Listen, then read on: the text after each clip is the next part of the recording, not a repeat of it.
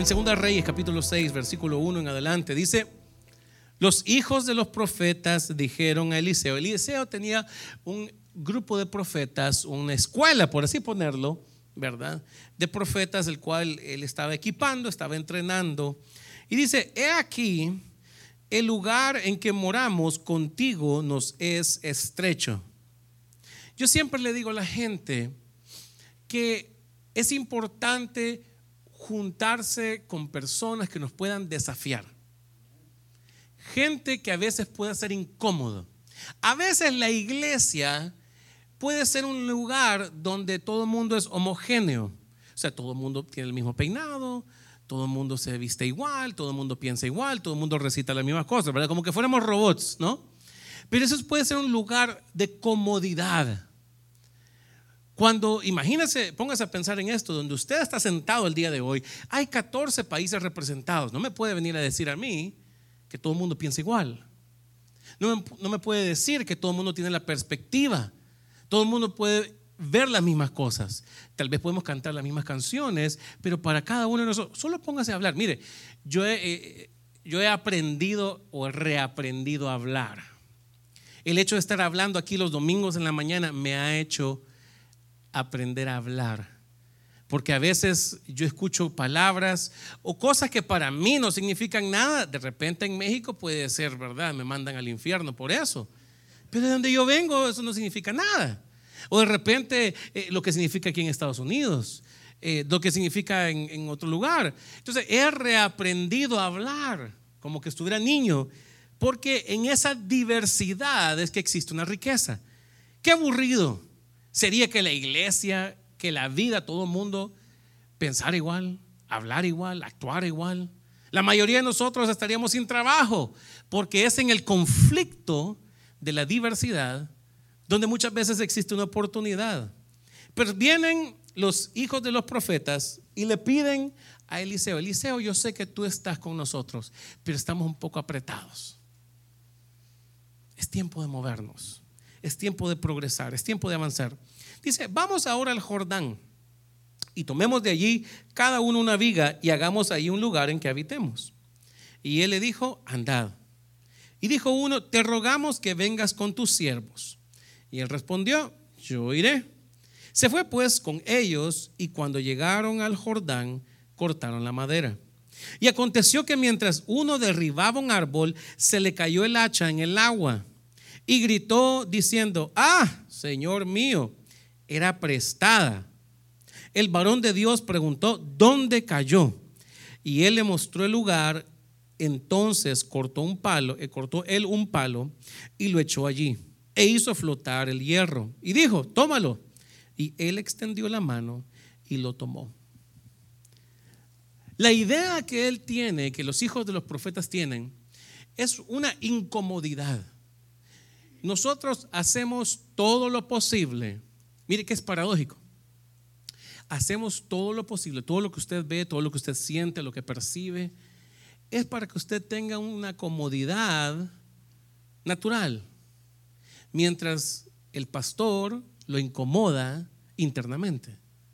O sea, el propósito no es abracémonos todos, que todos nos amamos, está todo bien. Yo creo que todos tenemos comodidad física para tener incomodidad interna. Cuando existe comodidad interna, dejamos de movernos y aceptamos los lugares estrechos como la habitación permanente.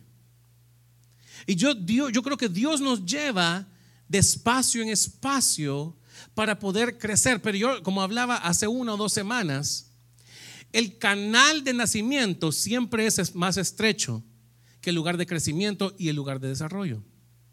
El problema es que duele, cuesta, hay que pujar, hay que hacer fuerzas. Y, y, mire, yo no sé quién fue el que se inventó que la mujer es el sexo débil. Quien sea que piense que la mujer del sexo débil debería de ir a un lugar donde estén dando a luz, su perspectiva va a cambiar. No, se lo digo en serio, su perspectiva va a cambiar. Si eso no se llama ser fuerte, yo no sé exactamente qué es. Y, le digo, mire, yo platicaba esto con mi esposa y siempre lo he dicho. Yo entiendo la primera vez que no sabía lo que se estaba metiendo. Pero la segunda, la tercera, la cuarta, no es que duele menos. Pero lo que yo me refiero es todo proceso, toda la vida nace por medio de un proceso y el proceso usualmente es por medio de lugares estrechos. A veces nosotros le decimos a Dios, yo no sé cuántos he dicho, Dios me siento, me siento ajustado económicamente. Dios, yo me siento apretado, me siento asfixiado en esta casa, me siento asfixiado en esta situación. Y en lugar de que Dios a veces te lo quite, como que te presiona más. ¿Cuántos han sentido así? que a veces en lugar de que Dios me esté quitando las cosas, como que me está metiendo más al asunto.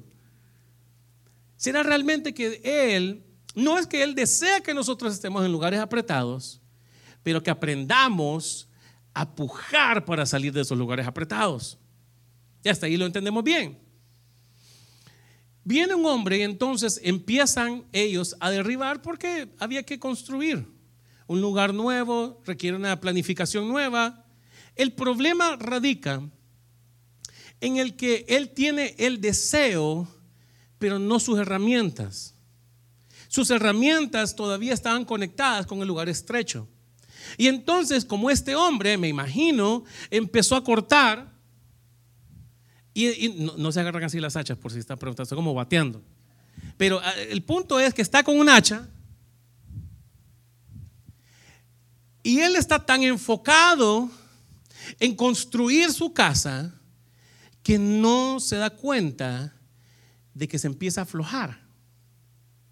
De que con golpe, con golpe, porque yo no sé si a usted le ha pasado, y esto, esto a todo humano le sucede.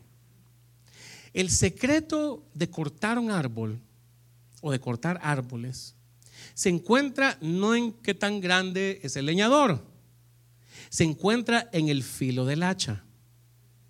Porque cuando tiene filo el hacha, quiere decir que es menos golpe. Pero ¿qué sucede? Mira, a veces vivimos vidas tan rápidas que no tenemos tiempo para detenernos. Pasamos de lunes, martes, miércoles, y la siguiente semana, y todas las grandes actividades que nosotros tenemos, que no nos damos cuenta que estamos perdiendo el filo. Perdemos el filo. Y yo creo que el Espíritu Santo es lo que nos da el filo. La diferencia entre los que están allá afuera y los que están aquí adentro, ¿sabe cuál es? El Espíritu Santo. No es que, mire, yo, sé que usted es muy lindo, yo sé que usted es muy inteligente, yo sé que usted es muy preparado, usted tiene el favor de Dios, pero lo que lo hace la diferencia en usted se llama el Espíritu Santo de Dios. Necesitamos al Espíritu Santo. Pero ¿qué sucede? A veces nosotros estamos dispuestos a sacrificar al Espíritu Santo porque estoy demasiado ocupado. Y yo no sé si a usted le ha pasado, pero a mí me ha pasado. Que empiezo a perder el filo y entonces hay que compensar. Ya no, es, ya no es con el filo del hacha, sino que es con la fuerza del leñador. Ya las cosas como que no son tan fáciles, a veces las cosas son difíciles, pero hay que cortar los árboles, no nos podemos detener.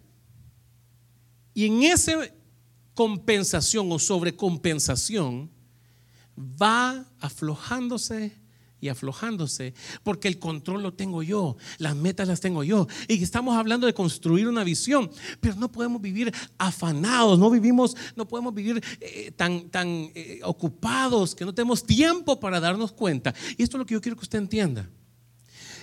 Lo que estamos queriendo hacer no es convertir en gente más religiosa. No es poner sotanas para todo el mundo. No, no se trata de eso. Se trata de que usted pueda tener el filo para ser efectivo en esta vida. ¿Sabe qué? Yo quiero que usted, como dice Salmo 127, que dice que somos los hijos habidos en la juventud, son como saetas, como flechas en la aljaba del valiente. Usted es una flecha. Yo quiero que usted se vea, usted es una flecha. ¿Sabe por qué? Porque usted vino a pegarle algo en esta vida.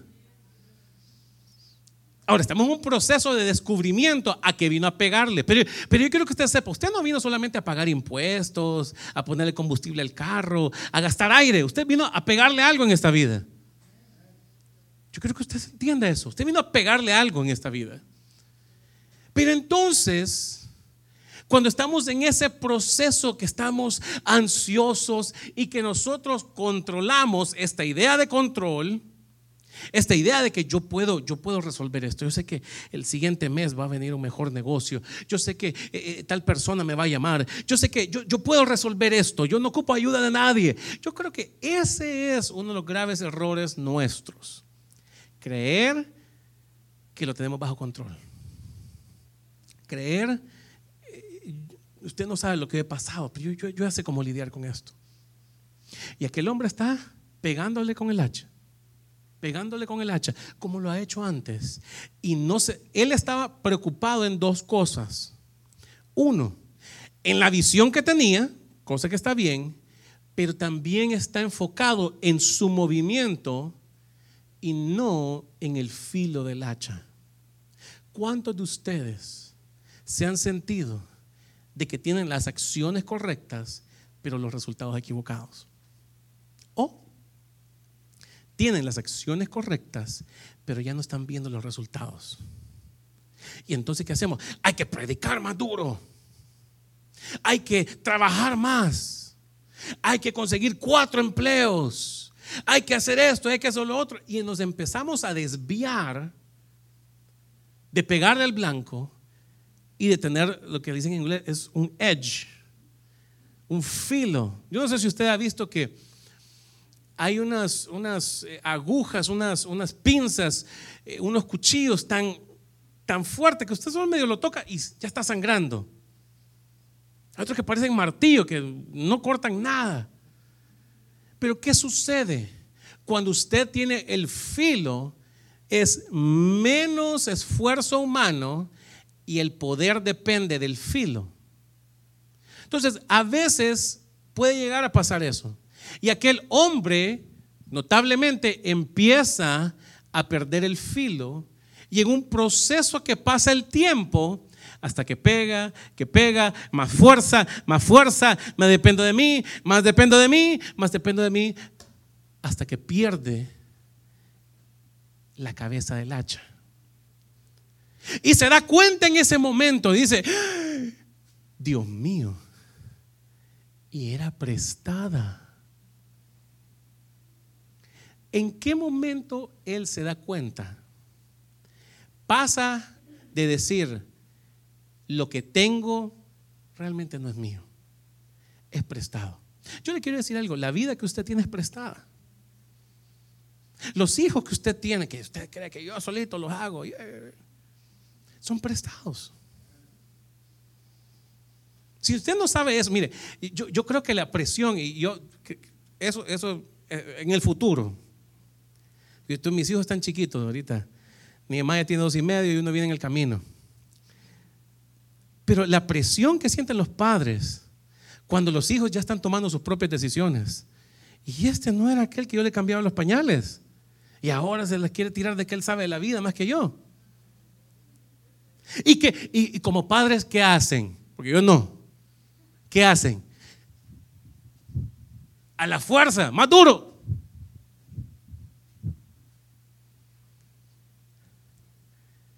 Hasta que nos damos cuenta que eran prestados. Hasta que nos damos cuenta. Las finanzas, todos, mire, todos resolvemos en la cabeza, todos resolvemos las ecuaciones matemáticas, sabemos todos, todos los versículos bíblicos, porque siempre creemos que lo controlamos. Y no nos damos cuenta que en el camino vamos, mientras más compensa, póngase a pensar en su propia vida. ¿Cuánto de su propio esfuerzo está requiriendo versus resultados? Yo no le puedo decir eso, míralo usted. Está requiriendo demasiado, tengo que trabajar demasiado. Este proyecto es demasiado fuerte. Este, este problema con mis hijos, este problema con mi familia, esto. Y todos tenemos dificultades. A decir verdad, yo siempre digo, cuando, cuando alguien está con una línea continua, significa que ya no está con vida. El tener altibajos, ¿sabe qué es el tener altibajos? significa que usted está vivo. A veces arriba, a veces abajo. ¿Sabe qué significa? Vida. Pero a veces nosotros queremos que todo esté todo bien. No hay ningún problema. Damos la apariencia de que no estamos luchando con nada. No, sabe, el estar arriba y estar abajo. El lunes, usted tal vez aquí se canta la aleluya, pero usted está de repente el lunes diciendo, ¿a qué hago con esta deuda? Ya no sé qué hacer con este hijo. Pero levanto un aleluya. O sea, el punto es, podemos estar arriba y abajo. La pregunta es, ¿cuánto tiempo te permitirás estar abajo? Y tampoco podemos vivir engañados de que solo arriba vamos a pasar.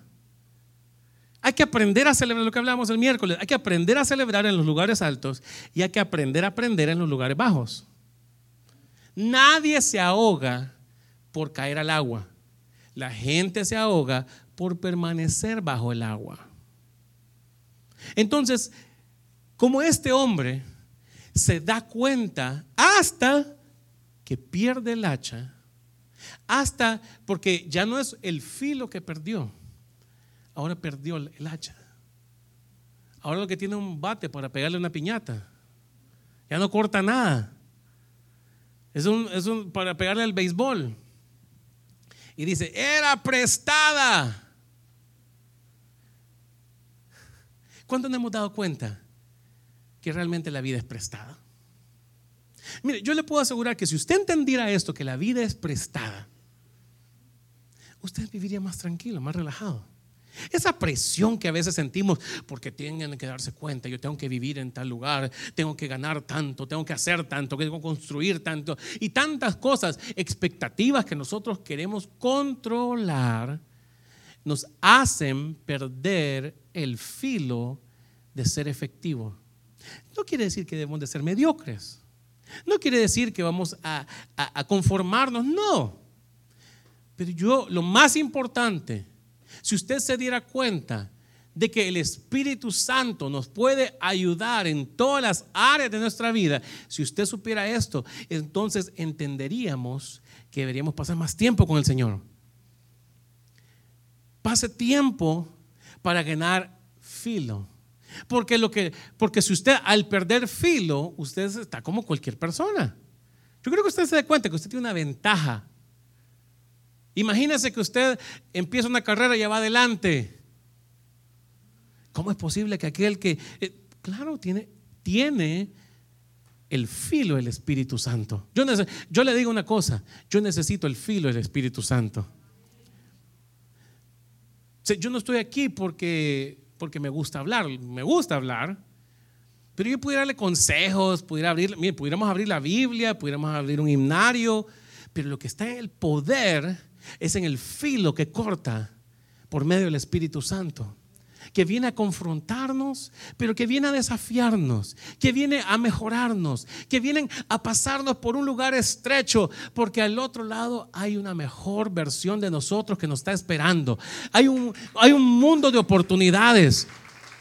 Y a veces, por la protección del vientre, ¿verdad? Porque, porque en el vientre lo que come la mamá lo come el hijo. O sea, no tiene ni que llorar para comer. Para evitar la fatiga. O sea, tranquilo. Pero el problema es que un espacio tan reducido, usted no fue diseñado para espacios reducidos. Yo creo que usted entienda eso. Eh, en, en, Deuteronomio Dios habla diciendo que es como el águila, que es que golpea el nido. Mire, mire, yo no me, quiero meter en problemas con esto. Pero Dios dice, yo soy como el águila, que cuando los polluelos tienen que salir del nido, vaya mi hijo, vaya huele. Porque lo peor que nosotros podemos hacer es tener un águila, el potencial de un águila metido en un nido. Y yo sé que es difícil, yo sé que es difícil. Yo, yo no estoy diciendo que yo lo sé más. Yo no estoy diciendo que yo lo puedo, pero hay momentos donde el águila necesita aprender a volar. Y me doy cuenta que lo que hace El águila dice que golpea su nido, excita su mirada, viene a golpear el nido. Y Deuteronomio 32, 11. Él viene a golpear el nido y los polluelos caen. Y están volando. Y en lo que están cayendo, se dan cuenta que pueden volar. Siempre y cuando estuvieran en el nido, nunca se hubieran dado cuenta la capacidad que tenían. Y mire, es difícil. Porque usted conoce a Nehemiah cuando viene después, él anda corriendo por todos lados. Yo, ando diciendo, no, no, no corran, no, no, no. Y, y, andamos tratando de, ¿verdad? Y a veces me tengo que dar cuenta que se necesita pegar un par de, para aprender. Pero mi tendencia como padre, como protector, es evitarle los golpes. Y no estoy diciendo que no lo voy a cuidar, y no, lo que estoy queriendo decir es, a veces, ¿cuánto, se acuerdan ustedes antes de que hubieran cinturones de seguridad? Antes de que hubieran flotadores, ¿cómo, cómo aprendíamos a nadar? Yo no sé, nos tiraban así en el agua y, aparecíamos después, ¿verdad? Y no estoy diciendo que usted lo practique, pero así aprendía la gente antes. A veces ahora pueden, parecieran que, ¿verdad? Como de bubble wrap, parece que no éramos así, nosotros todos sobreprotegidos. Y, usted diría, ahora todo nos ofende, todo nos duele. Somos delicados. Porque a veces nos dan sobreprotegidos cuando en realidad el águila es cuando cae que se da cuenta que tenía alas para volar. Se da cuenta que eso que estaba que tenía allí era para algo más que estar cómodo en un nido. Este hombre dice, era prestada. Hasta que algo sucede en nuestra vida, nos vamos a dar cuenta de que era prestado. Sus finanzas, su familia, su propia vida, su cuerpo es prestado. Su fe, el Señor. Usted no puede tener más fe de la que Dios le dio. a veces le decimos a la gente, tenga más fe, hermano. Pero ¿cómo? Todos tenemos una medida de fe. Ni siquiera yo tengo una medida. Yo quisiera tener la fe que tiene el hermano. No, usted ya tiene una medida de fe. El problema es que usted no la quiere poner a prueba. Usted no sabe cuánto puede levantar si usted nunca se expone. Y es por eso que viene este hombre y dice, era prestada. Y es curioso, porque él no se da cuenta del gran secreto de esta vida no es en cuán fuerte golpeo, sino en qué tan afilada tengo mi hacha. Hay mucha gente que está desanimada, hay mucha gente que está luchando, hay mucha gente que está inclusive dudando de su fe, hay mucha gente que está cuestionando a Dios porque hemos perdido el filo y entonces hemos tenido que poner demasiado y compensar demasiado de nuestro esfuerzo humano como que Dios ocupa ayuda. Como que es Dios el que necesita. Es que se me olvidó. A mí se me puede olvidar. Pero yo, a Dios no se le puede olvidar. Él tiene cuidado de usted. Él tiene, él tiene, mire, él tiene un cuidado tan bueno de usted que sabe exactamente, ¿verdad? ¿Cuántos pelos tiene usted en la cabeza? Él lo creó con un propósito. Él tiene cuidado de todo detalle. Pero a veces nosotros queremos ayudarle a Dios. Queremos nosotros, Señor, que este hijo rebelde, pues, Dios, yo sé que tú estás haciendo algo, pero algo tengo que hacer yo. Y sí hay una parte donde me toca a mí, pero hay otra parte que necesito aprender a dejar ir. O aprender a tomar que cada día su palabra dice que sus misericordias son nuevas cada mañana. Ahora, yo le digo, que ¿cuál es su actividad? Porque hay un libro que por ahí encontrar dice los siete hábitos, los cinco hábitos, todos estos números, los cinco hábitos, los siete hábitos de la gente altamente exitosa que hacen antes de las cinco o seis de la mañana. O sea, la gente exitosa en la vida, hablando de lo natural, no han salido de la casa y ya no llevan una ventaja. O sea, hay hábitos, hay actitudes, hay disciplinas que personas altamente efectivas realizan no cuando vienen a ponchar la carta o la tarjeta para entrar al trabajo. Es antes de que salgan de su casa, ya caminan con victoria. ¿Qué quiere decir esto? Pongámoslo en términos más bíblicos. ¿Qué tal si el secreto de su casa, de su vida, de sus finanzas, sea antes de que salga, usted ya va con el hacha afilada? ¿Quién cree usted que va a cortar más árboles? Un joven, fuerte, animado, que no pasó tiempo afilando el hacha. Él es joven para eso. O un leñador más experimentado, más de edad, menos fuerte, pero que afila mejor su herramienta. Y mientras el joven está queriendo hacer y hacer en su propia fuerza, de repente aquel pasa más tiempo afilando el hacha y en tiempo récord siempre el que tiene el hacha más afilada termina más temprano. No quiere decir que va a trabajar más. Yo creo que usted entiende eso. No se trata de hacer más, se trata de ser más efectivo. Se trata de ser más efectivo. Pero necesitamos el arma, necesitamos el hacha afilada. Ahora, es probable que usted diga, bueno, todavía, todavía medio corta, ¿no? Tal vez ya no corta carne, pero cortamos mantequilla. Le damos propósito nuevo a los cuchillos. Pero a veces va a ser como un martillo. Ya no corta nada. Y este hombre se da cuenta que la ha perdido y que era prestada. Pero le quiero decir algo. Yo no, importa, no, no, no sé qué exactamente qué has perdido. Si es la fe, si es el ánimo. No sé si has perdido de repente el deseo de la iglesia, no sé si has perdido el ánimo, no sé si has perdido la familia, no sé si has perdido el entendimiento, no sé, no sé qué has perdido. Pero es curioso que el profeta nunca viene a decir, yo te dije, nunca viene a juzgar, nunca viene a criticar, nunca viene a decirle todo lo malo que tenía. ¿Por qué lo perdiste? Sabiendo que no era tuya. Él le hace una pregunta y le dice, ¿dónde cayó? Porque creo que es bien importante saber dónde perdimos las cosas. Es bien importante saber dónde perdimos el hacha. Tal vez fue en una experiencia negativa, tal vez fue en una desilusión, Tal vez jugaron con tus sentimientos. Tal vez simplemente la vida, tú tenías una expectativa de esto y Dios dijo esto. Y perdimos el hacha. Ya no perdimos el filo. Yo quiero que usted entienda que si hoy su hacha no está afilada o no está tan afilada como debería de estar, eventualmente, si usted no hace algo, si usted no hace el ajuste necesario, eventualmente el hacha se va a perder. Y dice, ¿dónde cayó?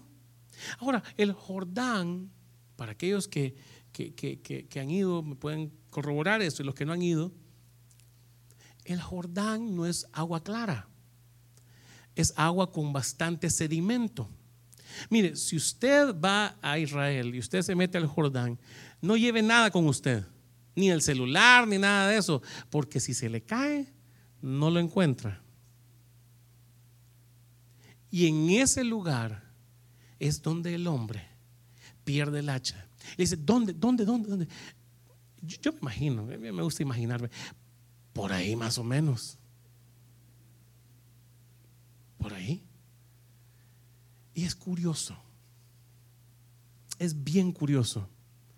Porque según nosotros tenemos entendido, la ley de la siembra y la cosecha es que, nos han, ¿Cuántos han estado en iglesias evangélicas por mucho tiempo? Y nos dijeron, mire, si usted siembra una naranja, va a tener siembra de naranja. Si usted da de 100, va a repetir de 100. Si usted da de uno, va a dar de uno. Es lo que nos han enseñado siempre, ¿no? Pero mire qué interesante lo que habla. Mire qué interesante lo que hace el profeta. Si eso fuera así, para recuperar un hacha, ¿qué hubiera recuperado? tiraron hacha. Hay que sembrar un hacha para regresar otra hacha. Pero es curioso que el hombre corta un pedazo de palo, un árbol, tira y lo que se había muerto, lo que había caído en el agua, lo que se había ahogado, porque el hierro no flota, el hierro cae. Y entonces tira un madero y por medio del madero recupera lo que había perdido. Yo quiero decirle algo. Muchos de ustedes están pensando, Dios, que me dé a mí la idea del negocio, que me dé a mí eh, eh, un amigo millonario que me resuelva esto, ¿verdad? Que yo, le puedo cuidar un par de millones a él, ¿verdad? Se lo voy a cuidar bien. Eh, yo ocupo esto, yo ocupo lo otro, y, y todo el mundo está pensando en eso, sin darnos cuenta que hay que descansar. Y hay que decir, ¿saben qué? Era prestada. Ni esto era mío. Y creo que el Espíritu Santo te viene y te pregunta, ¿dónde la perdiste? ¿Quién pudiera pensar que lo que anhelabas, que lo que hacías, se te perdió? ¿Sabes tú dónde se te perdió? ¿Sabes tú dónde se perdió la fe? ¿Dónde se perdió el ánimo? ¿Dónde se perdió la confianza? ¿En qué momento, en qué situación en tu corazón la desilusión empezó a tomar cabida. Y entonces, por medio de un madero, por medio de madera, por medio de un árbol, hizo que lo que estaba muerto resucitara. Yo quiero, yo yo quiero decirle, no hay condenación para los que están en Jesús. Si usted está respirando el día de hoy, hay esperanza todavía. Si usted todavía está aquí sentado conmigo, tal vez su mente está por, ¿verdad? Está en el planeta Marte o donde sea. Pero si usted por lo menos está sentado aquí conmigo, quiere decirle, usted todavía está vivo. Hay oportunidad, no hay condenación para los que están en Jesús. Hay todavía tiempo, hay todavía más futuro que pasado. Hay todavía oportunidades por lograr. Y déjeme decirle, el Espíritu Santo dice, sí, tal vez perdiste ya el filo. O ni siquiera el filo. Ya perdiste el hacha. Y tal vez tú puedes, mira, yo ni sé dónde lo perdí, pero aquí estoy, ya perdido. Yo te quiero decir algo. Jesús fue a la cruz, a un madero, para rescatar lo que se había perdido. El Hijo del Hombre vino para buscar y rescatar lo que se había perdido. ¿Cuántos saben esto? Mire que Él no vino por los perdidos. ¿Usted sabía eso? Jesús no vino por los perdidos. Él vino por lo perdido. Porque antes de que la gente se pierda, pierden algo. ¿Cuántos pueden saber eso? Que un matrimonio primero se pierde la confianza antes de firmar un divorcio. Primero se pierde algo antes de perder a alguien. Primero perdemos algo. Y a veces nosotros estamos tan ocupados, bueno, que ningún matrimonio es perfecto. Y vamos perdiendo el hacha. Y vamos perdiendo el filo. El filo. Y vamos tratando de que las cosas funcionen porque tienen que funcionar. Hasta el punto donde nos despertamos y somos dos perfectos desconocidos. El hacha se ha perdido. A veces sucede en el trabajo. Estamos tan frustrados, tan enojados, que empezamos, antes de que perdamos el interés, antes de que perdamos, perdemos algo. ¿Qué es lo que tú has perdido? Y yo te quiero decir, Jesús hoy nos da una oportunidad de poder retomar el hacha que era prestada. Tú pensabas que tenía que hacer a tu modo, a tu tiempo, a tu forma. Y como no sucedía como lo que tú querías, tal vez fuiste perdiendo el filo, el filo, el filo, hasta que ya no tenemos nada. No permitas que en tu corazón puedas tener expectativas equivocadas de que Dios tenía que hacer esto porque mi fe dice esto. Mi fe dice aquello. Y no sucede de la manera que queremos. No perdamos el filo del Espíritu Santo. A decir verdad, yo no sé si hoy tú te encuentras con poco filo, con mucho filo o sin hacha. Ya no hay nada. Pero te quiero decir algo.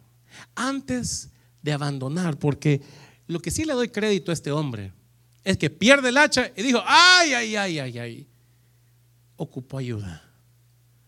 Y se da cuenta, no era ni mía, era prestada. Tal vez la razón por la cual tú te sientes fuerte, tal vez la razón por la cual tú te sientes con ánimo, te sientes joven, te sientes que todo, todo lo puedo en Cristo, o todo lo puedo en mi propia fuerza, todo lo puedo, todo lo puedo hacer, todo lo puedo ganar. Yo lo, en mi mente yo lo resuelvo todo. Hasta que te das cuenta que era prestada. Quiero que cierres sus ojos. Y vamos a terminar tomando Santa Cena, pero voy a orar primero. Padre, en el nombre de Jesús, Señor. Tú conoces nuestro corazón, Dios. Tú conoces, Dios, dónde estamos, Dios. Padre, permite, Dios, que nos sentimos cansados, Dios, la verdad. Tal vez nos sentimos, Señor, amargados. Ya no es el mismo ánimo de antes. Padre, ayúdanos a retornar a ese corazón, a ese, ese anhelo, Dios. De repente, hasta venir a la iglesia es problemático, Dios. Ay, no, otra vez cantar corito y es que otra vez leer la Biblia. ¿Y cuántas veces? Yo no sé cuántas veces tú te has encontrado en este mismo lugar quemado, aburrido, frustrado, desanimado, ansioso, preocupado. Pero si tú estás sintiendo algo, te quiero decir, por lo menos todavía estás sintiendo algo. Lo preocupante a veces puede llegar a ser con la gente que ya ni siquiera siente algo. Aquellos que están diciendo de repente, pero yo no tengo nada que ver con esto. Eso es más problemático. Y aún si tú te encuentras que ya perdiste el hacha, ni siquiera sabes dónde quedó. O puedes reconocer que necesitas un poco de filo en tu vida. Yo necesito, yo necesito más filo. Porque me doy cuenta que muchas veces quiero hacer las cosas a mi modo, quiero hacer las cosas en mi fuerza, quiero hacer las cosas para que funcionen de tal expectativa y me doy cuenta que no controlo absolutamente nada. Necesito el filo del Espíritu Santo. Padre, en el nombre de Jesús, Señor. Aquí hay un grupo de hombres y mujeres, Dios, que son como saetas, como flechas, Dios. Padre, yo oro en el nombre de Cristo Jesús, que tú les das entendimiento, revelación, Dios de que ellos han venido a pegarle algo. Y aun cuando están en un trabajo, y aun cuando tienen ocupaciones y preocupaciones, Dios, Padre, que puedas traerles revelación de cuál ha sido su llamado, Dios. De a qué tú los has llamado, Dios. Y hay cosas por lograr, hay cosas por hacer, hay con una vida normal por hacer. Pero Padre, yo oro, Dios, que no, nunca se vayan, Dios, a perder. Y aún en esos trabajos, Dios, que no les roba el corazón, Dios. Padre, te pido, te doy gracias porque tú lo llevas a mayores cosas, mayores responsabilidades, Dios, mayor remuneración, Dios. Pero que nada de eso, Dios, pueda robarles el corazón. Pero te pido, Dios, que nos pueda dar el filo. Espíritu Santo, danos el filo necesario para pegarle, para pegarle y ser efectivo, Dios. Que ya no sean mis fuerzas pero que sea a tu favor. Que cuando estemos lidiando con la familia, con los hijos, con nuestro propio cuerpo, en la iglesia, en la sociedad, Dios, que sea con el filo del Espíritu Santo. Y si hay gente que ni siquiera tiene un hacha en esta mañana, Padre, oro en el nombre de Jesús, que por tu sacrificio en la cruz, mis hermanos y mis hermanas hoy tienen y recuperan esa hacha. Hoy es un día de oportunidad. De que ya no es que perdí el hacha, pero el Señor por ese madero, por ir a la cruz, pagó el precio para sacar y resucitar lo que estaba perdido. Es imposible que la madera haga flotar el hacha, pero no creemos en un Dios de lo imposible. No estaremos nosotros creyendo en un Dios de lo sobrenatural. Nos abrimos en esta mañana, Dios, a que tú hagas en nosotros conforme a tu voluntad. En el nombre poderoso de Jesús.